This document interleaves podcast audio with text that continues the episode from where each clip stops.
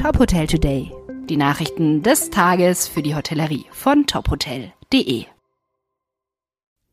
Mit Sarah Leoni. Die Heidelberger Hotelfachschule soll mit einer anderen Schule fusionieren.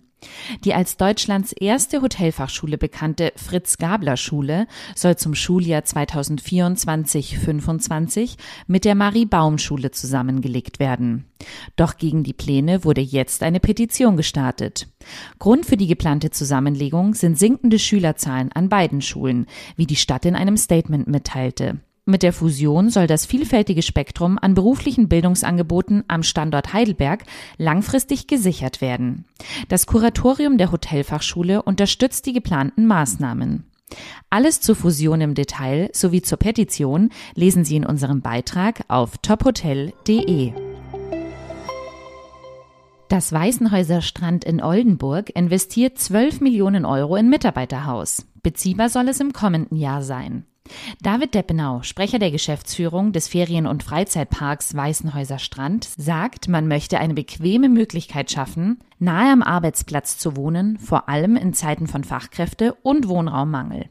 Im Frühsommer 2024 sollen die 77 Wohnungen in Vollausstattung mit ein bis drei Zimmern fertig sein. Die 2850 Quadratmeter Mietfläche bieten Platz für rund 100 Beschäftigte, was das Unternehmen laut Deppenau rund 12 Millionen Euro brutto gekostet hat. Ein Großteil der Wohnungen verfügt über Balkone. Die durchschnittliche Größe beträgt 37 Quadratmeter. Ein denkmalgeschützter Bahnhof wird zum Hotel. Die Barcello Hotel Group erweitert mit dem Gianfranc Estacion a Royal Hideaway Hotel ihr Portfolio. 1928 eingeweiht, ist der 241 Meter lange und 12 Meter breite Bahnhof seit 2002 Teil des spanischen Kulturguts.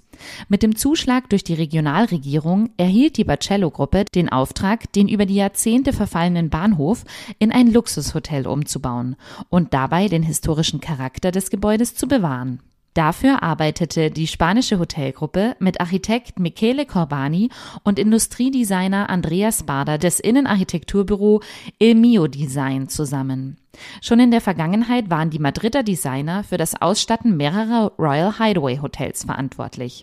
Nun auch für die Umsetzung des Projekts mit 104 Zimmern und vier Suiten sowie einem Wellnessbereich, Fitnessraum, Bibliothek und Cocktailbar. Den Architekten sei es wichtig gewesen, die aragonesische Kultur zu integrieren sowie eine zeitgenössische und nostalgische Atmosphäre zu schaffen. Dafür wurden Materialien wie Holz, Messing und Samt eingesetzt. Der Charakter der opulenten Bahnhofshalle bleibt durch restaurierte Designdetails und ausgewählte Möbelstücke erhalten.